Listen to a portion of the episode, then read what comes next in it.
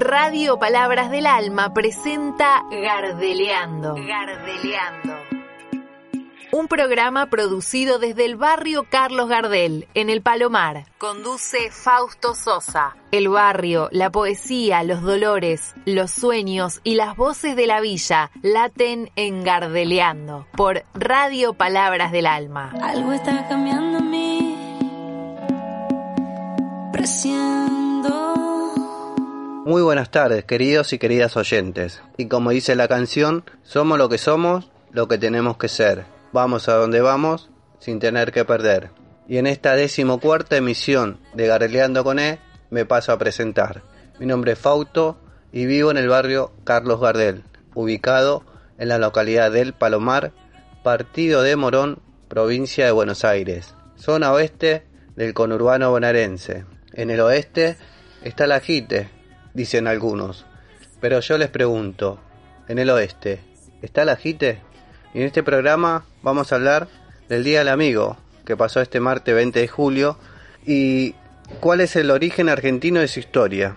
El 20 de julio se celebra la amistad, pero ¿qué, qué tiene de especial esta fecha y por qué una iniciativa de un ciudadano argentino marcó el destino del festejo? Te contamos la historia del Día del Amigo. El 20 de julio es sinónimo de festejo y emoción. La costumbre de juntarse con amigos a celebrar se ha ido contagiando y con el paso del tiempo se convirtió en una celebración en muchos países del mundo. Pero pocos saben el origen de la historia y los hechos que motivaron esta fecha. ¿Cómo nació el Día del Amigo? Todo se remonta al 20 de julio de 1969, el día en que el hombre pisó por primera vez la luna un equipo de astronautas de la NASA, enviados por Estados Unidos, llegó por primera vez en la historia al satélite de la Tierra. Así, esta fecha quedó patentada en la conciencia colectiva como un triunfo generalizado. Después de cuatro días de viaje fuera de la órbita terrestre, Neil Armstrong y Edwin Aldrin ingresaron al módulo lunar y la nave comenzó a descender para posarse en la superficie de la Luna. El primero, el primero en pisarla fue Neil Armstrong, el 20 de julio a las 10 y 56 hora de Florida, ante millones de personas en todo el mundo que observaban el acontecimiento por televisión. Enrique Ernesto Febraro, un odontólogo, psicólogo, escritor, profesor y músico argentino, propuso la elección de esta fecha como el Día Internacional del Amigo argumentando que el hecho fue un gesto de amistad de la humanidad y hacia el universo. Él entendió que el histórico acontecimiento unía a toda la humanidad en una suerte de fraternidad ante un impresionante logro. Para su propuesta, dado que tenía contactos a que pertenecía al Rotary Club, decidió escribir una carta para justificar su idea y envió mil copias que llegaron a 100 países. En 1972 registró su idea en el registro de la propiedad intelectual y en 1979 el decreto 235 del gobierno de la provincia de Buenos Aires estableció auspiciase la celebración del Día Internacional del Amigo a realizarse el día 20 de julio de cada año.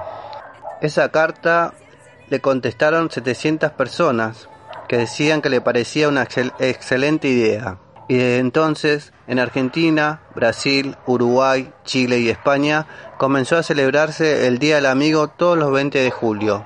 En otros países, el Día del Amigo se celebra en diferentes fechas, incluso la fecha mundial del Día del Amigo es en realidad el 30 de julio, establecido por la Asamblea General de Naciones Unidas en 2011, con el objetivo de alcanzar la amistad entre los pueblos, los países y las culturas, para presentar una oportunidad de tender puentes e inspirar iniciativa de paz. Bueno, dicho esto y, hablando del, del universo, de la Tierra, de la Luna, se me vino a la mente leerles un texto de Eduardo Galeano sobre que habla sobre eso, ¿no? Sobre eh, las personas y desde el universo, en realidad, cómo nos ve un hombre del pueblo Neguá. El título es eh, Un mar de fueguitos y dice, un hombre del pueblo de Neguá, en la costa de Colombia, pudo subir al, cielo alto, y a la vuelta contó, dijo que había contemplado desde allá arriba la vida humana y dijo que somos un mar de fueguitos. El mundo es eso, reveló. Un montón de gente, un mar de fueguitos. Cada persona brilla con luz propia entre todas las demás. No hay dos fuegos iguales. Hay fuegos grandes y fuegos chicos. Y fuegos de todos los colores. Hay gente de fuego sereno que ni se entera del viento. Y gente de fuego loco que llena el aire de chispas. Algunos fuegos, fuegos bobos, no alumbran ni queman, pero otros, otros arden la vida con tantas ganas que no se puede mirarlo sin parpadear, y quien se acerca se enciende. Eduardo Galeano, el libro de los abrazos. Y pasando a otro tema que me parece importante mencionarlo, desde Garrileando con él, porque también lo repudiamos, fue el hecho en sí de, de la fuerza, fuerza represora del Estado en el barrio Carlos Gardel, que estuvo el día jueves a las diez y media de la noche recorriendo todos los pasillos y, veredas internas de los monobló en un operativo nocturno que me parece que, no, no, debemos eh, acostumbrarnos a eso porque es un tipo de violencia que ejercen contra los vecinos y vecinas, estigmatizándonos, generando una violencia simbólica yo repudio ese accionar por parte del Estado nacional, provincial o municipal, o el que se haga cargo de ese operativo que se, que se realizó la semana pasada en el barrio Carlos Gardel. Y por ese motivo voy a leer algo que, que siempre digo, ¿no? Uno no puede callarse ante las injusticias ni ante estos actos aberrantes, desmesurados. Creo que uno tiene que mantener sus ideas, convicciones e ideales y si, eh, si uno eh, critica algo y después no lo critica porque cambió el, gobierno, cambió la gestión, lo que sea, eh, sería algo hipócrita y de mi parte no quiero hacerlo. Y voy a leer un texto que dice, dice así, no tiene título pero habla sobre esto que, le estoy comentando. Me desdoblaré en dos tareas. Seguiré con mis sueños y la vocación de mi vida militar por el otro. Veré si esta juventud que hoy se nos acerca permanece a nuestro lado. Hoy me encuentro en el mismo estado físico y espiritual que antes, o tal vez mucho mejor. Hay esperanza siempre hasta que volvamos a ver la luz. Tengo un libro abierto, de fondo, música de pescado, siempre con la mirada puesta en el porvenir, y una conciencia que despierta con la urgencia del mañana, vivir, solidaridad, lucha, Peleo contra las injusticias, contra la opresión, no discrimino, vivo. Amo ser real, amo ser auténtico, amo no tener que usar una careta para caerle bien a todos todo el tiempo. Rompo y reconstruyo, reconstruyo y vuelvo a armar. Amo enamorarme, amo desfanatizarme y ser auténtico. Amo la crítica, amo tener pensamiento propio, amo mi libertad, amo ser libre.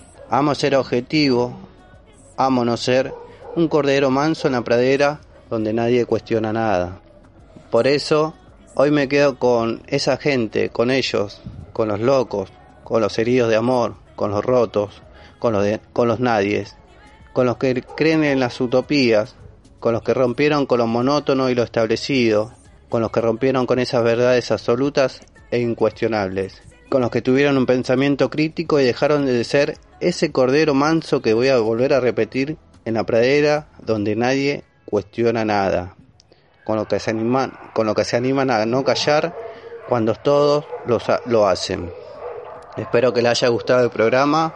Les mando un fuerte abrazo a todos y a todas. Los quiere este negrito villero del barrio Carlos Gardel.